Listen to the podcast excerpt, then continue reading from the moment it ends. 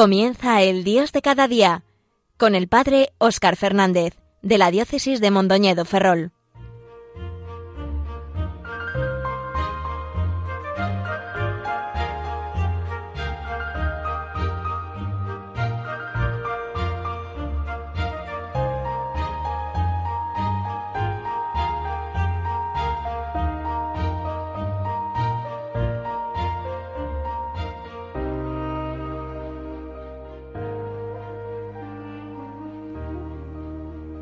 Muy buenos días a todos y un afectuoso saludo a cuantos sintonizáis en estos momentos Radio María. En una nueva ocasión nos encontramos en este espacio de El Dios de cada día, en este jueves de mayo después de Pentecostés, ya culminando este mes tan hermoso, este mes dedicado de manera especial a la Virgen.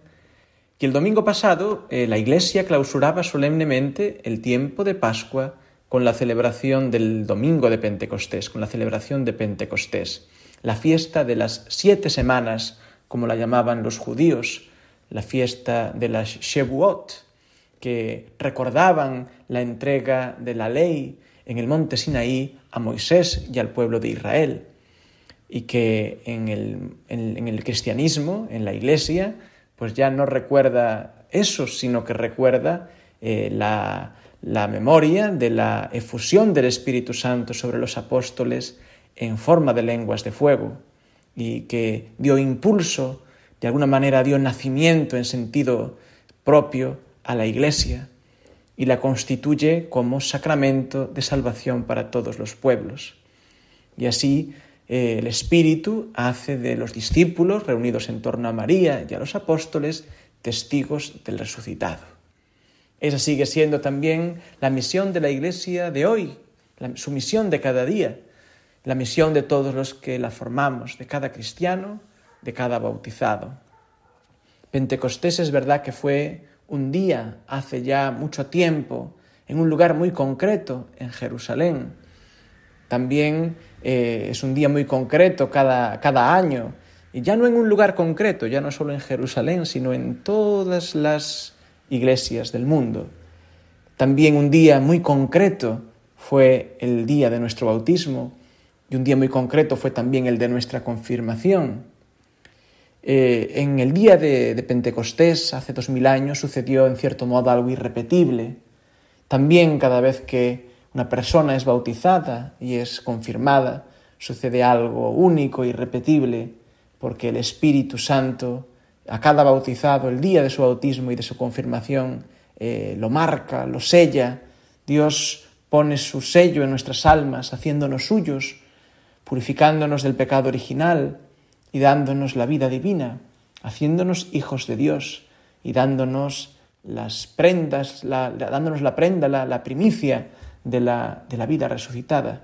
Algo que tal vez muchas veces se nos pasa un poco imperceptible. Cuántas veces cuando eh, tiene lugar un bautismo, o a veces las mismas confirmaciones suceden en medio de un, de, un, de un ruido ambiental, de una emoción, a veces de alegría, que nos dificulta ver el verdadero misterio de lo que ahí sucede, que es algo muy importante, algo que configura toda la vida. Es el mayor don que podemos recibir, que es ser hijos de Dios, que es ser eh, mm, introducidos dentro de la comunidad de salvación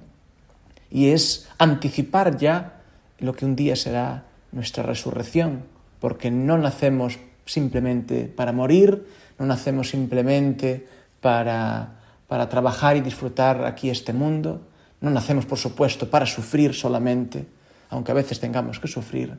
nacemos para vivir y para vivir para Dios en plenitud. Y eso puede suceder y anticiparse ya ahora. Y eso es un don que Dios nos da a través de Jesucristo y de su Espíritu Santo y por mediación también de su iglesia, de la que formamos parte.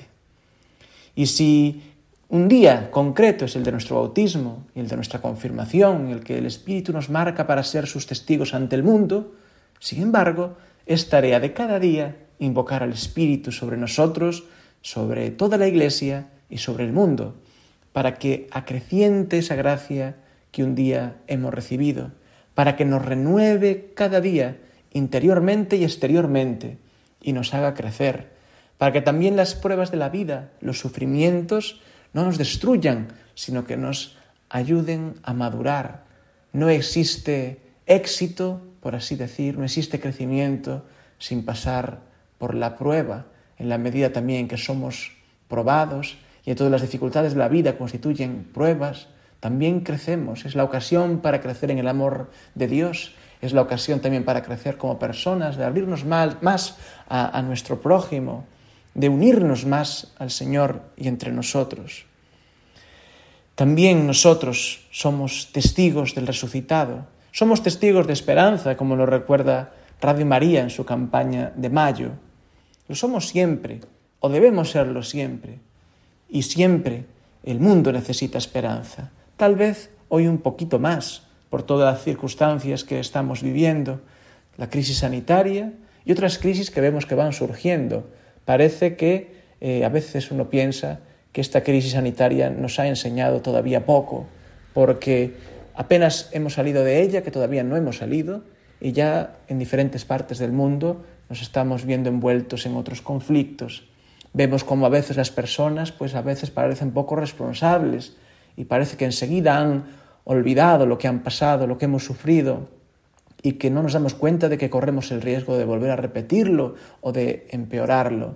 Qué importante es no olvidar las cosas, no olvidar el pasado, no olvidar la gracia de Dios, por supuesto, no olvidar tampoco dónde hemos fallado para intentar evitarlo en el futuro. No puedo evitar acordarme de lo que dice el libro de los jueces. Hay una frase que se repite constantemente eh, en este libro bíblico, cuando dice que y volvieron los israelitas a hacer lo que desagrada a los ojos del Señor. Y siempre que sucedía esto venían un montón de calamidades sobre ellos, hasta que finalmente ya hundidos en la miseria, volvían a clamar al Señor, y el Señor los escuchaba, y el Señor les mandaba, les suscitaba jueces que les salvaban de sus enemigos. Era el propio Espíritu Santo quien, ante el clamor de su pueblo, como había hecho un día cuando el pueblo clamó y lo sacó de Egipto, pues ante el clamor Dios escucha la oración y envía siempre ayuda para salvarnos. Pero qué triste es cuando a veces pues nos olvidamos de esa ayuda que Dios nos ha dado y desandamos el camino, por así decir. Sin embargo, tampoco debemos extrañarnos porque es así nuestra vida, es así como somos. Caemos mil veces, pero que mil veces nos levantemos porque el Señor siempre estará ahí, no solo para, para esperarnos, sino para ayudarnos a levantarnos. Y también nuestro ser testigos del resucitado incluirá el ayudar a levantarse a nuestros hermanos cuando caen, igual que necesitamos y esperamos tener a nuestros hermanos que nos ayuden a nosotros a que nos levantemos cuando caemos. El mundo necesita esperanza, no necesita quimeras ni falsas ilusiones, no necesita convencerse de cosas que a lo mejor no tienen fundamento, necesita una esperanza cierta, una esperanza firme, una esperanza que venga desde el cielo. Una esperanza espiritual no es por eso una esperanza menos real. Hay supuestas esperanzas muy terrenales que se demuestran ser bastante falacias, se demuestran, demuestran ser no tener demasiada consistencia. Cristo es nuestra esperanza, nuestra esperanza está en Dios. Y por eso pedimos al Espíritu Santo que nos afiance y enraíce en Cristo nuestra esperanza, para que nos convierta en verdaderos testigos de esperanza. Pues también Radio María en este mes de mayo ha insistido en esta necesidad de ser testigos de esperanza. Radio María lleva esperanza a los hogares, lleva esperanza a los, a los vehículos, lleva esperanza a las personas, a todo tipo de personas, a todo, a, todo oído que esté atento, que, que, tenga, eh, que esté abierto a, escuchar esa palabra de salvación. Por eso también es importante que dentro de nuestras posibilidades cooperemos con Radio María y eso también será pues un, un contribuir a ser testigos de esperanza para nuestro mundo.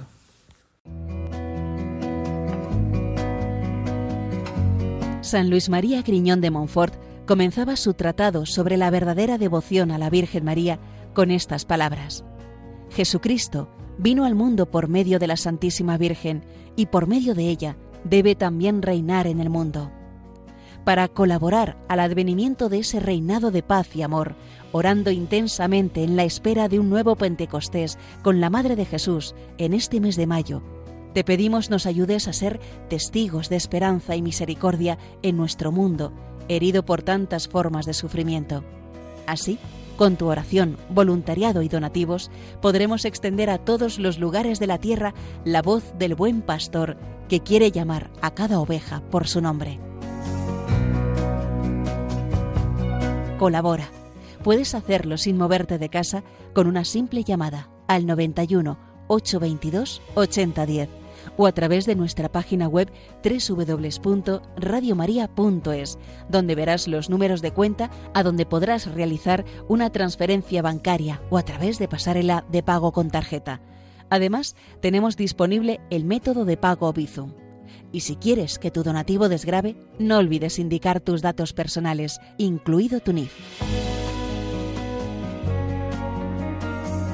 Testigos de Esperanza con Radio María.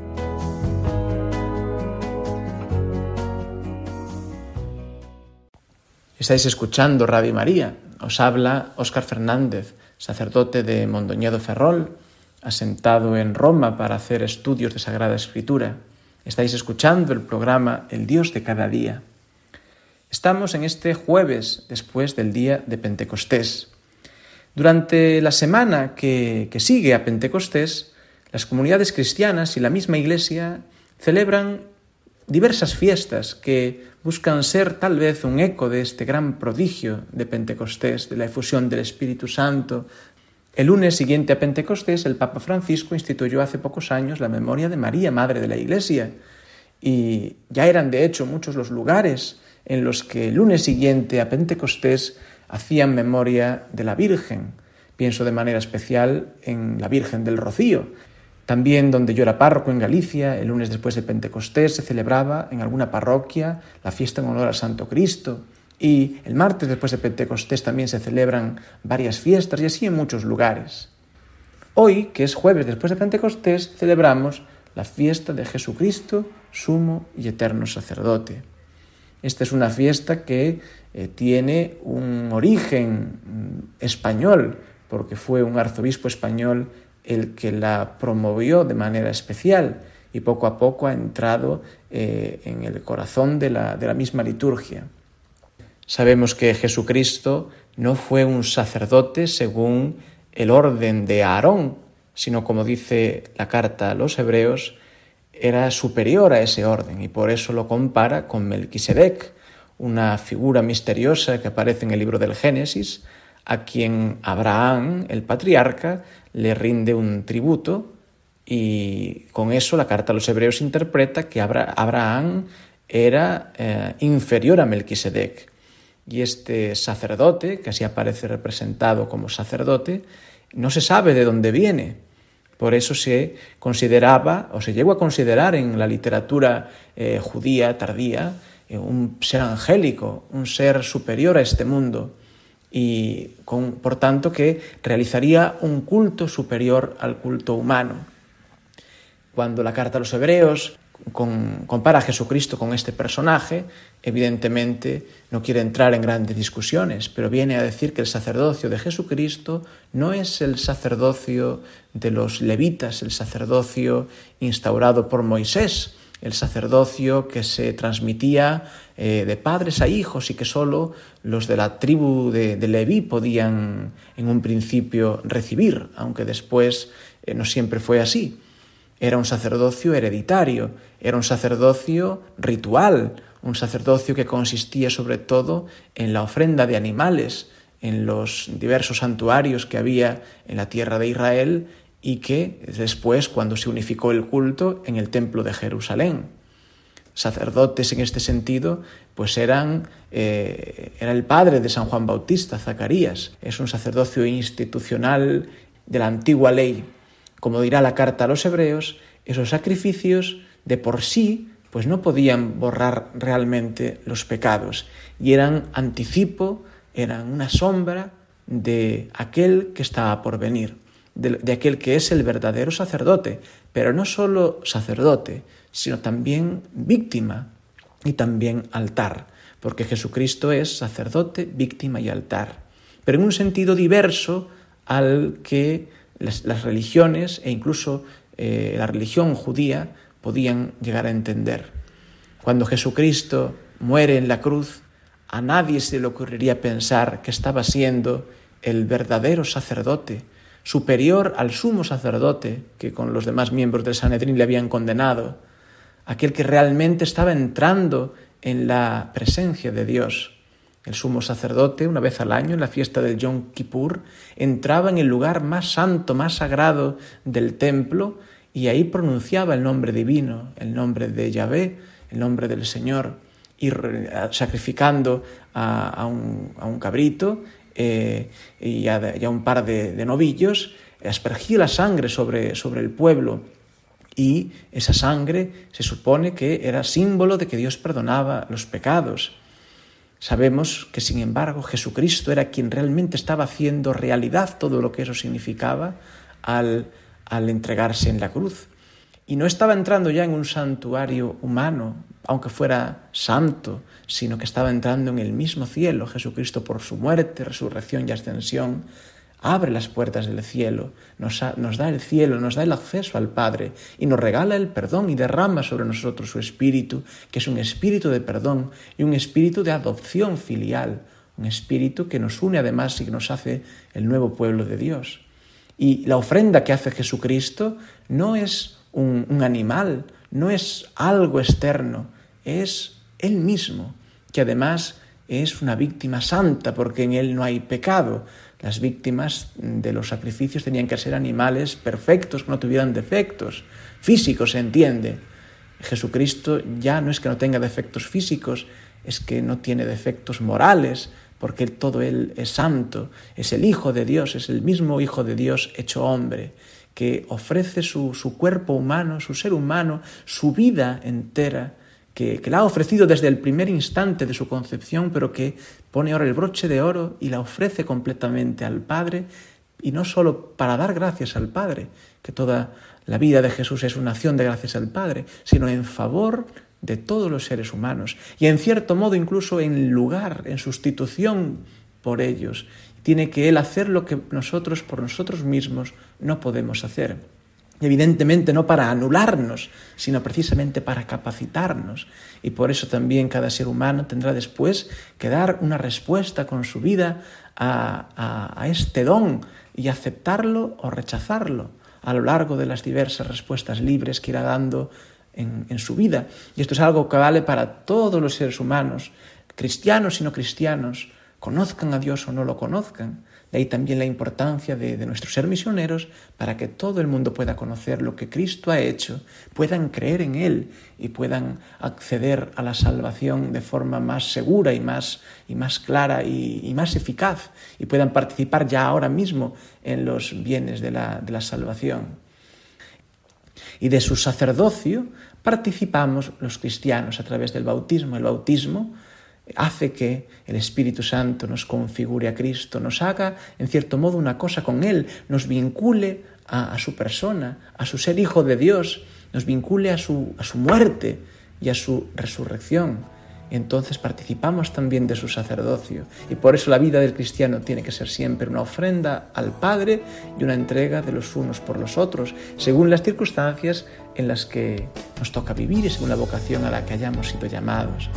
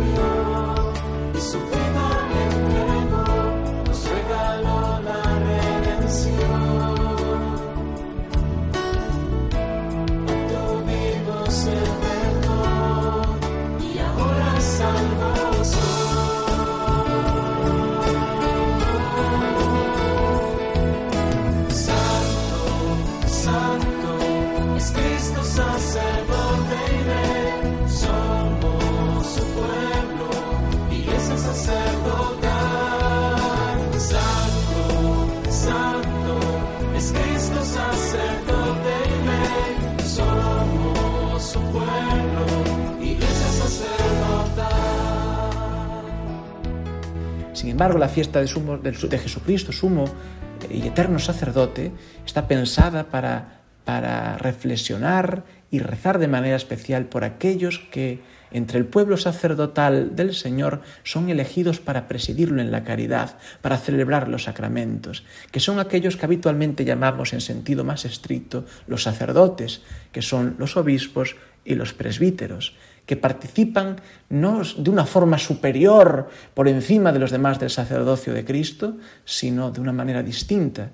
y lo hacen no para su propio bien. No, uno no es sacerdote para sí mismo, es sacerdote para los demás, es su sacramento de servicio a la comunidad, para que, para que la iglesia pueda seguir siendo iglesia, para que Jesucristo pueda seguir presente de manera eficaz y profunda en su iglesia, a través de la, sobre todo de la celebración del memorial del sacrificio de Cristo, de la Eucaristía. Y en ese sentido, todo bautizado necesita la ayuda de los sacerdotes ministeriales para poder ejercer plenamente su sacerdocio común, porque sólo cuando somos perdonados a través del sacramento de la penitencia, sólo cuando comulgamos el cuerpo de Cristo que consagran los sacerdotes ordenados, podemos vivir en plenitud ese sacerdocio común. Pero igualmente el ministro ordenado, el sacerdote ordenado, está con vistas a, poder ayudar al, sacerdocio común a realizarse, a que todo cristiano pueda santificarse. Y entonces vemos cómo todo está admirablemente bien pensado en el plan de Dios para que todos nos sirvamos a todos. La Iglesia es un, es un cuerpo, es el cuerpo de Cristo, donde hay diversos miembros y todos contribuyen al bien de todos, cada uno según su, su capacidad, cada uno según su misión, según su vocación. Y esto es un poco, pues, el resumen de, muy resumido tal vez, de lo que celebramos en este, en este jueves de Jesucristo, sumo y eterno sacerdocio, sacerdote. Él es el único y verdadero mediador ante Dios y los hombres, que sin embargo no solo media ante, ante el Padre por nosotros en favor nuestro, sino que nos asocia a su, a su misión y de manera especial a los sacerdotes ordenados, a los sacerdotes ministeriales, a, compartir su, sagrada misión en favor de los hermanos y en favor de, todos los hombres, por así decir. Por eso también hoy es un día especial para que recemos por todos los sacerdotes, pensemos en los sacerdotes a los que conocemos y, hagamos también hoy una oración por ellos, pidamos al Señor que les ayude a llevar adelante eh, sus, sus proyectos, a que les ayude a sostenerse en, sus dificultades, a, vencer pues, toda tentación que puedan estar teniendo y a, ser muy santos, porque solo siendo santos podrán también hacer que la, que, la grey a ellos encomendados, que es la grey del Señor, pueda también vivir en, gran santidad.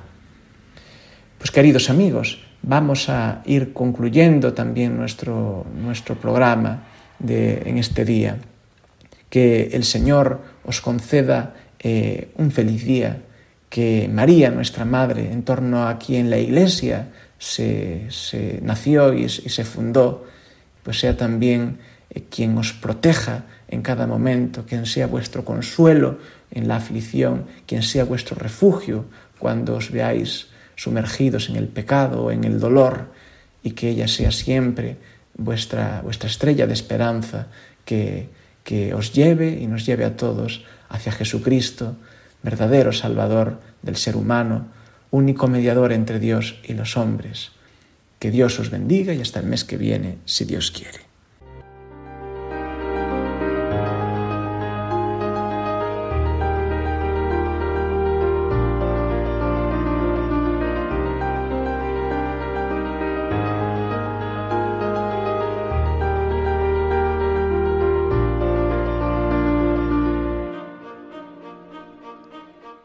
Finaliza en Radio María El Dios de cada día, dirigido por el padre Óscar Fernández, de la diócesis de Mondoñedo Ferrol.